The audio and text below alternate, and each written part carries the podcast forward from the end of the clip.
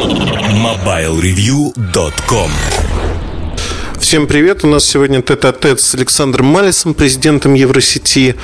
И мы поговорим о разных совершенно темах. Привет, Саша. Привет.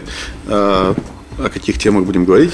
А мы, я думаю, будем говорить сначала. Вот был вопрос про ассортимент Евросети, почему он так сильно отличается в различных городах.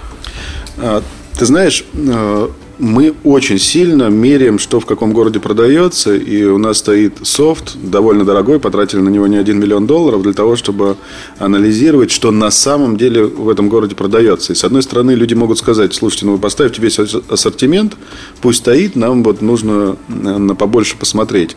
А, в каждом городе, как правило, у нас есть один магазин, где есть все. Но при этом мы меряем, что реально в этом городе продается. Это очень разное. Вот на юге, на севере, на Дальнем Востоке, в Сибири, в Урале, в Москве это продаются абсолютно разные модели. И мы привозим именно то, что в данном регионе а, люди хотят покупать. А, поэтому у нас есть магазин какой-то большой, где есть все, но в обычном магазине большинство моделей это те, которые любят люди, которые живут в этом регионе. Очень часто я слышу то, что я не хочу идти покупать в Евросеть, потому что она по всей стране. Вот есть Вася Пупкин, который из нашего города, у него и цены вроде как лучше, и ассортимент. Вот как получается, а в нашей стране такая ситуация, в принципе, как она возможна, что Вася Пупкин имеет такие же цены, как в Евросети, или даже ниже. А второй момент, а, что скажем так, приходя в связной, Евросеть, другие салоны федеральные, что человек получает, чего он не может получить у локального игрока? Ну, прежде всего нужно понимать, что на рынке телефонов существует существенное количество телефонов, так называемых refurbished. Это телефон, который не новый, но выглядит как новый, и в коробке он в новый. И, конечно же, знаю много таких бизнесов, людей, у которых один магазинчик или пять магазинчиков. Понятно, что он очень-очень следит за тем, как бы заработать в этих магазинчиках. И я вас уверяю, что вы у него найдете много телефонов, которые очень выглядят как новые, но новыми не являются. А, кроме того, конечно, э, такой человек, он и не платит налоги, э, у него нет других каких-то расходов, поэтому э, он живет на этом месте не вечно. И вы не можете быть уверены, что даже если вы пришли к нему и купили настоящий телефон, а Поверьте, в большом количестве случаев вы не купите у него настоящий телефон. Вы купите у него телефон, который будет выглядеть как новый. У него будет новый корпус, но он будет уже использованный. Но даже если вы купите у него э, телефон неиспользованный, э, вы не можете быть уверены, что будет гарантия, потому что это фирма, которая не платит налогов, она рано или поздно закроется. Она может просуществовать три года, может просуществовать три недели. Телефон. Да, конечно. Алло. А, поэтому, покупая телефон, э, телефон все-таки покупаешь не на 2-3 месяца, устройство сложное. Всегда лучше купить там, где ты точно знаешь, что покупаешь настоящее и на что будет гарантия в результате. А во всем остальном э, гигантской разницы нет. Люди часто жалуются, но вот я сталкиваюсь с жизнью, в то, что они покупают телефон в крупном салоне, чем-то недовольны. И дальше возникает вопрос, что э, вот я переплатил за этот телефон, а не получил качественный сервис. Насколько эта проблема, она чиста и вообще э, хотелось бы тронуть потребительский экстремизм, насколько он распространен в нашей стране? А, по-разному бывает. Честно скажу, бывает, что и мы а, ведем себя не идеально, и к сожалению, бывает, что и наши продавцы не идеальны, а, потому что у нас работает 20 э, тысяч человек, и э, бывают случаи, каждый день бывает несколько случаев, когда действительно мы что-то нехорошее сделали потребителю, мы разбираемся, наказываем э, виноватых, пытаемся... А, кстати говоря, как их наказывают? По-разному. Может быть штраф, может быть увольнение, может быть выволочка по-разному, в зависимости от э, глубины вины человека. А, бывает, что мы понимаем, что этому человеку вообще не место в рознице. Вот ему надо на завод идти работать, он не может обслуживать. А, но при этом, конечно, бывает и потребительский экстремизм, когда человек покупает э, дорогое устройство, э, ходит с ним несколько недель, и вдруг оказывается, что он считает, что э, ему нужно другое устройство, и считает, что так как вот мы ему продали, мы должны ему поменять. Но при этом ему совершенно все равно, куда мы денем то устройство, которым он пользовался несколько недель, и угу. кто его купит, и почему, и почему мы должны менять, хотя он, в общем-то, сам себе его выбирал. А, поэтому бывает по-разному. Пытаемся всегда найти какой-то компромисс, но бывает, что и мы виноваты, но бывает и потребительский экстремизм. Вот если говорить про потребительский экстремизм более широко, вы ведь продаете не только телефоны, но и другую технику. Относительно чего вот э, понравилось, э, оставил себе или не понравилось, принес обратно в Евросеть? Что более распространено, телефоны или что-то другое? Ну, безусловно, телефоны. То есть это безусловно, всегда... 99% это телефоны. Это телефоны. Если говорить про услуги, на...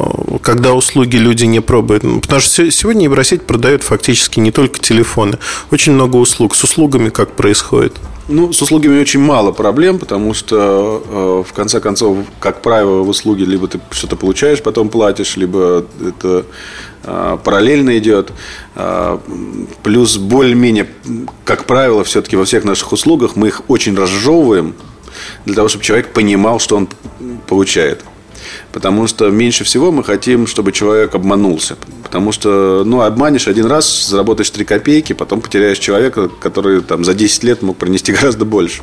Поэтому стараемся разжевывать, чтобы человек всегда понимал, что он купил. И тогда он не будет чувствовать себя обманутым, потому что он понимает, что он заплатил тысячу рублей, получил такую-то услугу, и он либо счастлив, либо несчастлив. В офисе Евросети я очень часто вижу айфоны. Практически у всех топ-менеджеров айфоны. И для других телефонов остается очень мало места. При этом у всех несколько телефонов, насколько я понимаю. Вот лично а, у тебя iPhone и что еще? И второй вопрос. А, что сейчас вот считается самым большим писком, по мнению Евросети? А, нет такого понятия, как писк, но Э, когда мы говорим об одной модели. Но честно скажу, конечно, сегодня там для человека что кому нужно? Одному нужно звонить. Это один телефон. Другому нужно звонить и время от времени посылать смс. А третьему нужно полностью entertainment. Если ты хочешь entertainment, то это будет дорогой телефон стоимостью там, от 22 тысяч рублей, а скорее ближе к 30 тысячам рублей. И э, у нас не только, у нас э, есть кто пользуется айфоном, есть кто пользуется Galaxy 2. Э, и, в общем-то, вот большинство людей есть чуть-чуть, кто пользуется HTC. Вот таким же. Чуть-чуть. Sensation. Например, IT-директор. IT-директор пользуется Sensation на Android подсел. Интересно. Если говорить о рынке, который сложился сегодня, э, сегодня в России, это я вот сужу по себе, цены сильно изменились по сравнению с прошлым годом. То есть наценка на телефоны, скажем по-другому, изменилась. Вот как долго рынок может жить с такой минимальной наценкой? Прогноз Евросети.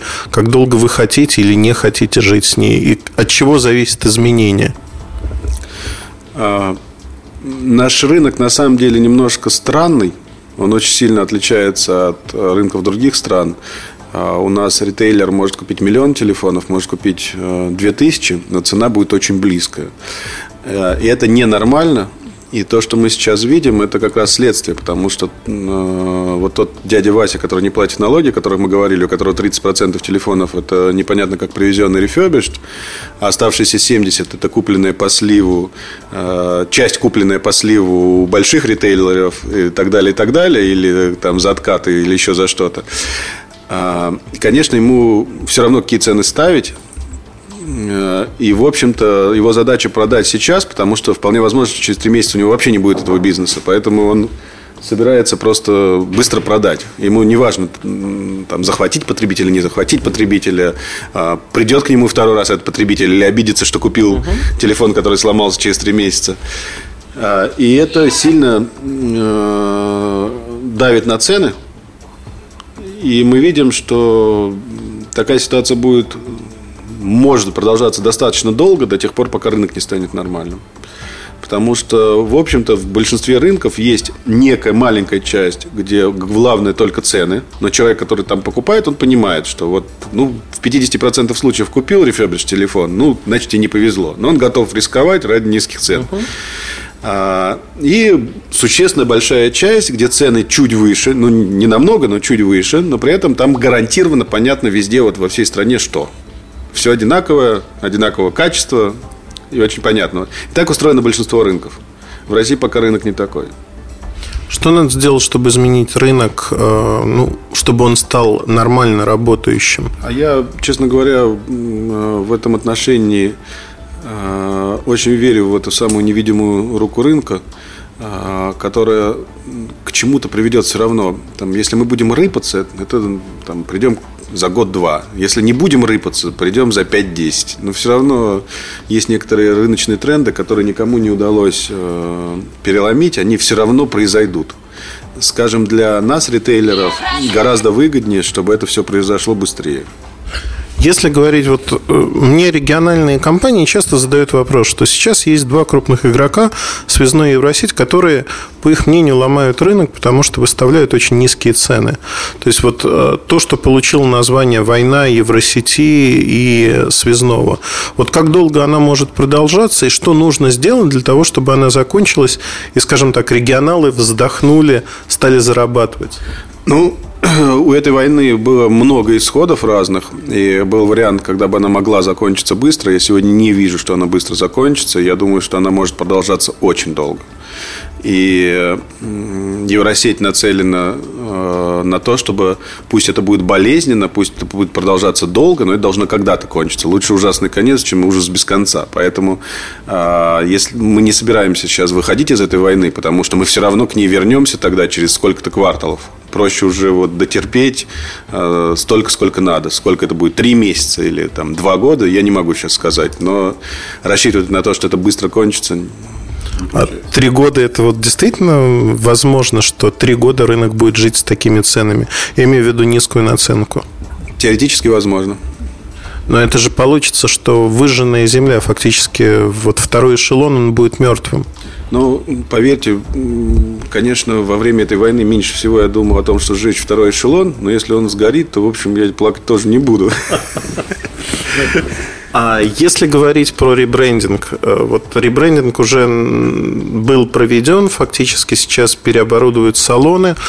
Какие первые результаты? То есть, как люди восприняли ребрендинг? В первую очередь сотрудники компании, во вторую очередь, наверное, потребители сами. Конечно, даже я лично спрашивал потребителей в первых салонах, прибегал, ну как вам, как вам. А, мы делали опросы, понятно, что всем нравится. Ну, те, кто видели, понимают, что это не может не нравиться. А, но для нас нравится, не нравится, так же, как в рекламе и во всем остальном, это вообще не показатель. Для нас показатель – это что-то приносит в деньгах или не приносит. А в данном случае приносит. А, продажи в таком салоне существенно выше, чем в салоне обычном. Причем существенно, то есть это вот намного больше. Ну, то есть это не доли процентов, это действительно... Нет, это десятки. Десятки процентов. Я могу сказать, что минимально, минимально, вот если все ужасно, это там 5-10 процентов, а есть магазины, где до плюс 50 бывает. За счет чего? Просто за счет другого оформления? Э, за счет того, что торговое оборудование, э, как и любое другое оборудование, э, развивается и становится более совершенным то, что было у нас есть у нас в большинстве магазинов до сих пор в качестве торгового оборудования, это архаично и неудобно покупателям для того, чтобы сделать выбор. Если ты сделал оборудование, которое помогает покупателю сделать выбор, то вероятность то, что он сделает выбор, выше. Если эта вероятность на 30% выше, у тебя будет просто на 30% больше продаж. Угу. Хорошо, тогда вот если говорить про этот ребрендинг, э, Евросеть очень долго шла к нему, то есть она не делала там, на фоне связного, который несколько раз менял. А вот поиск формы и содержания, он продолжится, или вот вы сейчас делаете ребрендинг, остановитесь и все? Мы сначала его сделаем, конечно, какие-то мелочи будем, э, и они постоянно находятся и так далее, но концептуально, я думаю, что несколько лет просто не нужно будет ничего делать, кроме того, чтобы это просто довести до логического конца, то бишь до последней точки, где он еще не сделан. Сразу у меня возникает вот такой вопрос. Большая Евросеть, гипермаркеты, в принципе, другой формат. Э, пробуете э, этот новый формат. Что получается?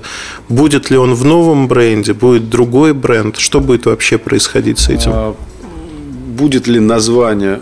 Большая Евросеть это было рабочее название. Да, рабочее. И К сожалению, пока оно и остается. Хотя я не уверен, что это самый лучший вариант, честно скажу.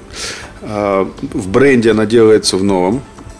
И более того, вы, наверное, могли обратить внимание, что многие элементы нового бренда были обкатаны сначала в этих магазинах. Проект нам нравится. Магазины прибыльные. При этом мы понимаем, что таких магазинов много быть не может, но есть ниша, и какое-то количество их открыть в России можно.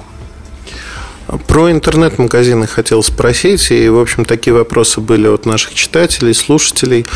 А сегодня интернет-магазины, они сосредоточены в больших городах. Будете расширять точки присутствия, и что вообще будете каждый, делать? Каждый месяц открываются несколько интернет-магазинов у нас в разных городах. Вот плохой месяц это один открывается. Поэтому, конечно, будем. И мы видим, как интернет развивается, мы идем следом за ним. А, чуть-чуть отстаем, но, конечно, интернет-магазины будут везде. Какая доля продаж должна приходиться на онлайн в Евросети и какая на реальные магазины? Ну, если мы будем говорить не о том, как сегодня, а о том, как я это вижу через сколько-то лет, то я думаю, что э, онлайн сожрет процентов 20, и процент 20 будет продаваться через интернет. Э, казалось бы, почему не 90? А, потому что есть некоторые вещи, вот помидоры и сотовые телефоны, угу. которые э, приятнее реально покупать живьем.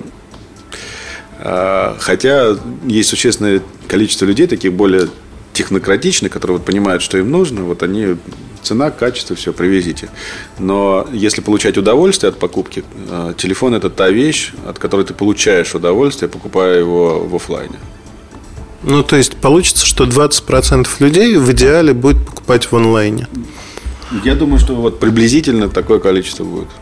Если говорить о э, интернет-магазине Евросети сегодня, интернет-магазин стал сложнее, чем он был год назад. Вот в плане удобства использования сайта, какие подвижки будут? Будет ли он переработан, будет ли он таким же? А, сайт не находится в последней своей стадии, в которой мы его видим. А, есть вещи, которые стали лучше, чем предыдущий сайт. Много вещей. Есть вещи, которые стали лучше, но почему-то сработали не, а, не лучше. То есть идея хорошая, но вот как-то не получилось сделать так, чтобы это было удобнее. Поэтому будем много работать над сайтом. И мы понимаем, что это не то, что не последняя версия, даже не предпредпоследняя. Мы как-то неспешно перешли к вопросам слушателей. На самом деле я хочу вернуться снова к рынку и спросить, а какие проблемы сейчас стоят перед Евросетью конкретно? Вот э, такие болевые точки на рынке. Что происходит, что задевает и что вызывает реакцию? Ну, больше всего меня, конечно, мучает то, что у нас в России оказалось практически нет профессиональных поставщиков мебели. Вот меня сегодня это очень сильно парит, что мы потратили 4 месяца для того, чтобы а, и то не до конца выбрать э, поставщиков мебели под новый бренд. А, это меня правда парит. Если мы вернемся к нашему рынку, то понятно, что идет война, и ну, она будет идти столько, сколько она будет идти. А, жалко терять деньги, но что делать? Не бывает войн без потерь, поэтому к сожалению, приходится лучше потерять э, столько-то денег сегодня, чем потерять просто в 10 раз больше за следующие 10 лет. А значит ли это, что сегодня компании, которые воюют, не рентабельны или просто снижена рентабельность? Э, у всех по-разному. У Евросети рентабельность существенно упала по сравнению с тем, какой она могла бы быть, если бы не война. Э, думаю, что есть масса компаний, которые не рентабельны. Что происходит сегодня? Тоже, кстати, вопрос читателей. А как Вимпелком влияет на политику Евросети? Как вообще относится вот к этой войне, например? А, влияют ли риски этой войны на оператора? И... Да нет, оператору-то все равно. То есть, по сути, он не оказывает никаких преференций ни Евросети, ни другим странам и просто работает. Ну вот с оператором Вимпелком мы там, наверное, раза четыре в этом году встречались. Э, разные темы были. Тему войны тоже, наверное, минут на 30 э, поднимали. Ну, то есть, это просто одна из тем, не самое главное. Для Вимпелкома это все равно, и для любого оператора это вообще все равно. То есть основной показатель то, то, сколько вы продаете и что вы продаете. Конечно, потому что это операторский бизнес не затевает. Вот если бы мы бились бы за места на крышах, я думаю, они бы очень нервничали. Но так как мы бьемся за места на земле, то им все равно. У них бизнес в воздухе. Если говорить про российскую специфику, про бренды хотелось бы поговорить. Сегодня есть а, Первое место занимает Nokia, второе место с небольшим отрывом занимает Samsung. Вот как эта ситуация может измениться, изменится ли? И что происходит по конкретным маркам, продуктам? Вот видение Евросети, что будет в ближайший год? Ну, победное шествие андроида, я думаю, мы будем видеть все больше и больше. Он будет спускаться в более э, дешевый сегмент, и там будут появляться телефоны, на которых не просто есть андроид, а он еще неплохо работает.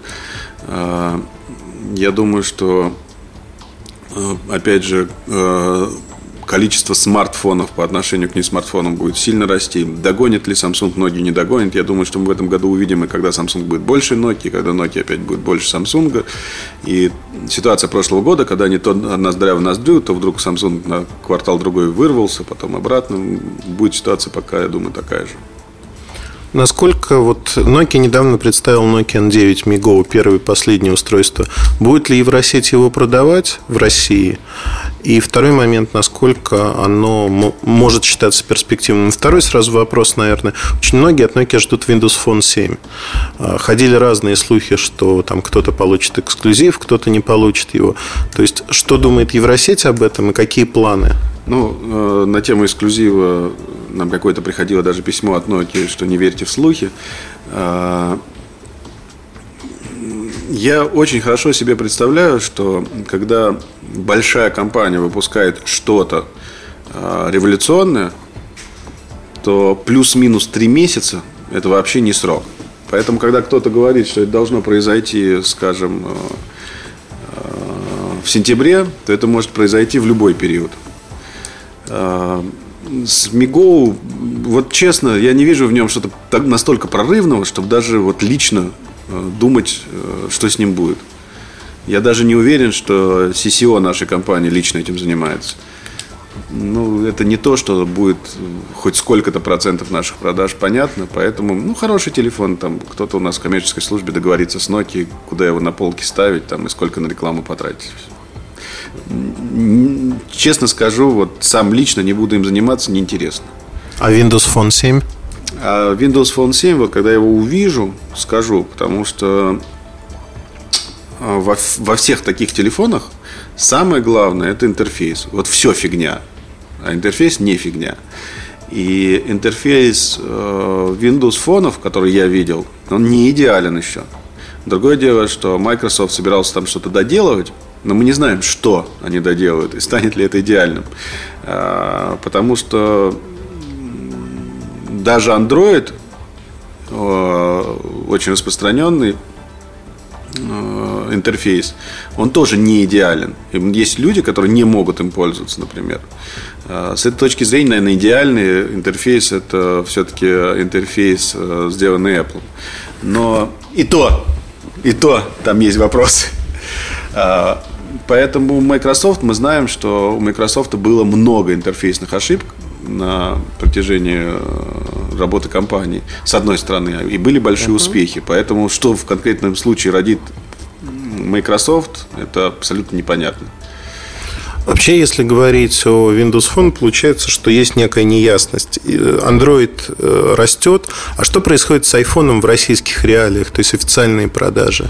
А, я думаю, что если посмотреть, какое количество людей, ну, по опросам, вообще может себе позволить купить iPhone, то я думаю, вот взять всех этих людей, угу. да, то я думаю, что из них процентов 70 его и купило.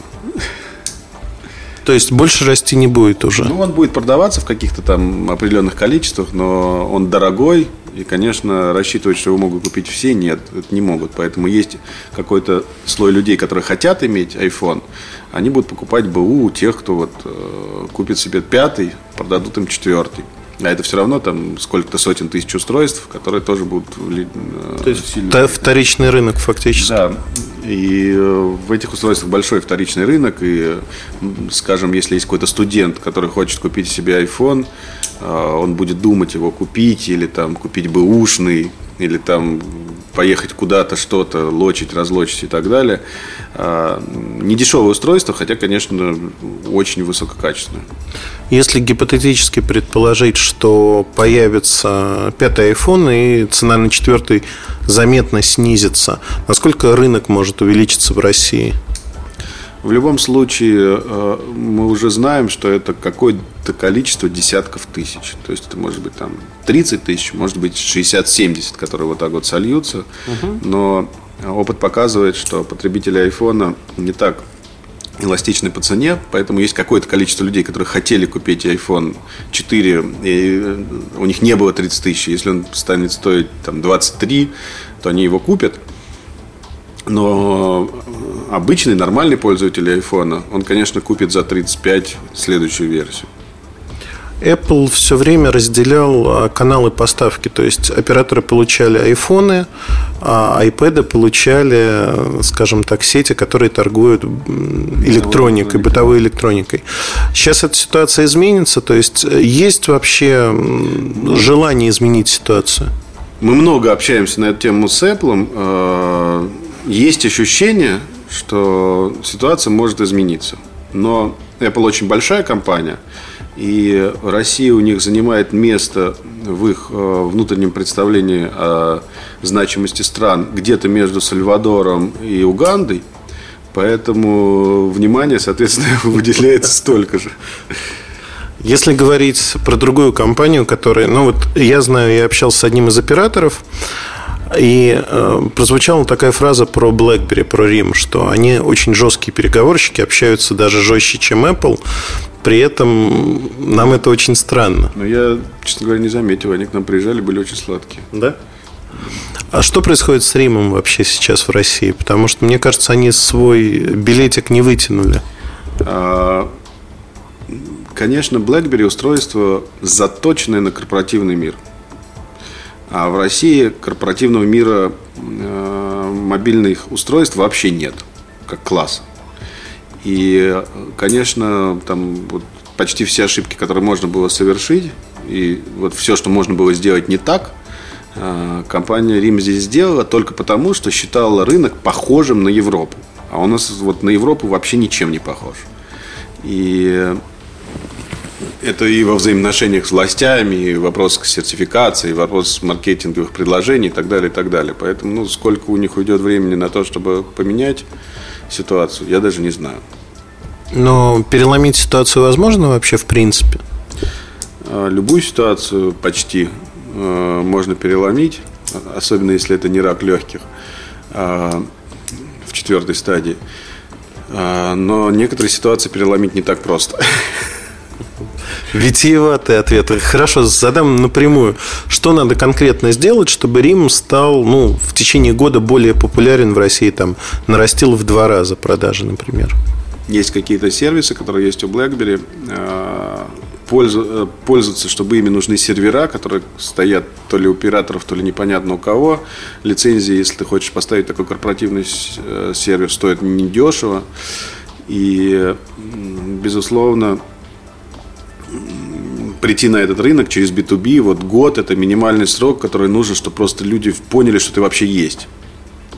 Поэтому я думаю, вот за год сделать какую-то революцию в этих устройствах невозможно. То есть за год ничего не произойдет, и фактически... Ну, можно построить большую платформу для того, чтобы еще через год иметь какую-то то есть пытаться что-то сделать. Если говорить про не телефоны, то есть телефоны это львиная доля продаж Евросети сегодня. Какие товарные группы, а, помимо услуг, да, помимо операторских услуг, сегодня перспективные для компаний? То есть что вот продают в каждом салоне, то, что интересно? Ну, тут вот э, самое главное, что мы можем себе позволить, у нас магазин-то маленький, мы можем себе позволить разные вещи продавать в разное время. Например, сейчас летом как это не банально, как это не, не повторяется каждый год, но мы очень большую ставку делаем на фотоаппараты, и это очень большая часть наших продаж именно летом. А, и мы к этому готовимся, мы договариваемся, чтобы приходили новые модели, чтобы на предыдущей модели были снижены цены. А, а все остальное сезонно. Это игрушки в декабре, это приколы в ноябре и так далее, и так далее. Наша задача использовать максимальное пространство магазина, оно небольшое, таким образом, чтобы человек, который к нам заходит, зачем бы он ни зашел, мог порадовать себя какой-нибудь вещью. Дорогой, недорогой, разный. Насколько вот э, простой пример. Я вчера видел, на мой взгляд, гениальное промо в книжном магазине Москва. Там очень много книг всегда. И ты заходишь, бродишь. Они просто в центральном зале расчистили полку. Вот стоит полка пустая, и на ней табличка. 120 тысяч книг в электронном виде вы можете купить по такому-то адресу. Вот в электронном виде чем хочет торговать Евросеть, вы знаете, есть какие-то вещи, которые никогда не будут нашим рынком. Мы сможем э, собирать деньги для электронных магазинов, но сам электронный магазин книг ну, не книг, а чего-то другого. Ну, контента, скажем да. так. Это вещь, в которую я не верю. Э, всего того, что да, мы можем сделать из этого какой-то бизнес, он даже будет приносить там сколько-то миллионов долларов. А, уносить столько же миллионов долларов, то есть быть вот там около нуля, только потому что существуют операторы связи, э, какие-то другие компании, которые на это заточены, для которых не принципиально, чтобы это приносило там больше денег. И я думаю, что это не наш рынок просто. Какое отношение к Озону тогда, вот, который делает оборот, но при этом не прибыльный? А, ну вот вопрос, Amazon прибыльный, Озон не прибыльный, Озон хочет быть как Amazon, вот и когда это случится? А, Я сразу вспомнил еще про два проекта, которые как Amazon, русский Amazon. Ну, вот сейчас даже связной пытается один такой запустить. А, там, чем отличается Amazon от Озона? Тем, что Amazon работает в Америке, где есть большая конкуренция логистических служб доставки, а Озон в России, где надо с этой проблемой трахаться самому. Так же, как с мебелью, да, вот для Евросети. А, а, потому что Россия страна, где аутсорса нет. А где нет нормального аутсорса, там нет нормальных костов. И с удовольствием бы, вот как раз тема Амазона мне понятна, а, хотелось бы там потоптаться, но, скажем, вот на ближайшие три квартала перспективу даже вот задумываться об этом не вижу. Ну, то есть не готовая логистика, не готовый поддерживающий бизнес. Не готовая логистика, э, не готов поддерживающий бизнес. Э, в чем-то даже не готова сама компания Евросеть. Потому что вот, ну, предположим, там те же бассейны, да, вот хочешь купить на дачу маленький бассейн за 3000 рублей. Очень удобно это сделать в интернете, и ты там залезешь, есть масса сайтов. И, конечно, если есть один сайт, где все есть, это очень здорово. Но в реалиях Америки это означало бы просто, что ты заключил с кем-то договор и получишь этот бассейн в нужный срок. В реалиях России, если ты его не купил конкретно себе на склад – то э, получит твой потребитель его в пятницу после 12, когда он заказал, или не получит, это как встретить э, марсианина на дороге, вероятность 50%. Да? Либо встретишь, либо не встретишь. То есть ты даже представить себе не можешь, будет этот товар или нет. А закупать э, номенклатуру в сотни тысяч, которые необходимы для такого магазина, это просто ну, вмораживать гигантские деньги с абсолютно непонятной перспективой. Если говорить сегодня о финансовом положении компании, Конечно. Алло? Да. А, нас опять прервали звонком. Я не помню, о чем мы говорили, честно. А, мы говорили про интернет-магазины Точно. и э, большие гигантские. Пока вот не вижу, как можно сделать так, чтобы не вмораживать гигантское количество денег. А вообще, если говорить вот о перспективных направлениях, а, не, не про магазины, про финансовое положение Евросети я вспомнил. А если говорить про финансы сегодня, то а, Евросеть как компания, на что она ориентирована в первую очередь? На маржинальность бизнеса, на рентабельность, на завоевание доли рынка? То есть какие параметры являются ключевыми в повседневной работе? А, мы находимся на той стадии, которую мы сами называем дойная корова. Это означает, что ты должен думать и о доле рынка, и о рентабельности, э, и обо всем остальном. Э, это сложнее, но что делать? Вот нам, нам досталось работать э, в это время. Поэтому мы должны думать и о развитии, и о доле рынка, и о рентабельности. Если говорить про развитие, то количество салонов, которые есть сегодня в России, оно достаточно или его надо расширять? Нет, его надо расширять. Мы думаем, что в год от 180 до 300 салонов еще ближайшие несколько лет можно строить. Итого получится больше 5000 салонов. Ну, около 5000 для России. Вот это максимум, больше которого ты уже будешь сам на голове у себя строить. То есть 5000 это оптимально. На сегодняшний день максимально. максимально. А оптимально тогда? Ну, оптимально, наверное, близко к этому количеству. При этом, а какое количество салонов Евросеть сейчас закрывает и какое открывает ежемесячно примерно? Ну, я думаю, что закрываем мы от 10 до 20 салонов практически каждый месяц. Да? Ну, где-то так. А, ну, и открываем, соответственно, больше – потому что в год, э, к концу этого года будет где-то, наверное, я думаю, плюс 200-250. Имеется в виду в нашем традиционном формате, плюс мы открываем в каких-то других форматах, таких как монобренд или большой формат. Монобренды выгодны сейчас на рынке, если говорить вот о 2011 году? У нас их сегодня 150, еще 150 открываем. Э, по расчетам выгодно. Первые, которые работают, выгодны. Но э, если говорить, а выгодны ли тысяча, то по расчетам да, а реально их надо построить и посмотреть. А если окажется невыгодно, что будет с ними происходить? Того, кто рассчитывал, пристрелим. А с самими салонами? Тоже. А, да нет, но по расчетам все выгодно. Вопрос качества работы, которое там должно быть, оно закладывается угу. достаточно высоким, необычным. И количество того, что там продается, достаточно высокое. Поэтому это просто нужно выполнять. Сложно, ну, можно. Кстати, по монобрендам меня давно интересовал вопрос, где набираете а, продавцов туда? То есть, какой отбор идет на монобренд? Ну, в общем-то, похожий с отбором на Евросеть, но мы понимаем, что если продавец Евросети придет в монобренд, это будет не монобренд, а Евросеть. Потому что носителем Евросети является не наш желтый цвет, а наши люди. А, поэтому туда люди отбираются отдельно и обучаются по другой программе. То есть это абсолютно отдельная программа, которая... Да, другая программа обучения, и она сильно отличается. Но используются учебные центры Евросети? А, где-то да, где-то используются учебные центры Вимпелкома. Вимпелкома. Интересно. Большое спасибо. Я хотел еще задать традиционный вопрос. У нас эм, так, такое, он звучит так. Пожелание, предложение для слушателей, которые прослушали этот подкаст. То есть все, что угодно. Все, что хочется сказать или там надо сказать. Слушайте, ребят, будьте счастливы, улыбайтесь, э, бросайте курить. Э, я вот, например, 4 дня уже не курю, не знаю, бросил я или нет, но я не курю 4 дня. Э, ну и вообще всем удачи. Спасибо большое, Саш. Удачи. MobileReview.com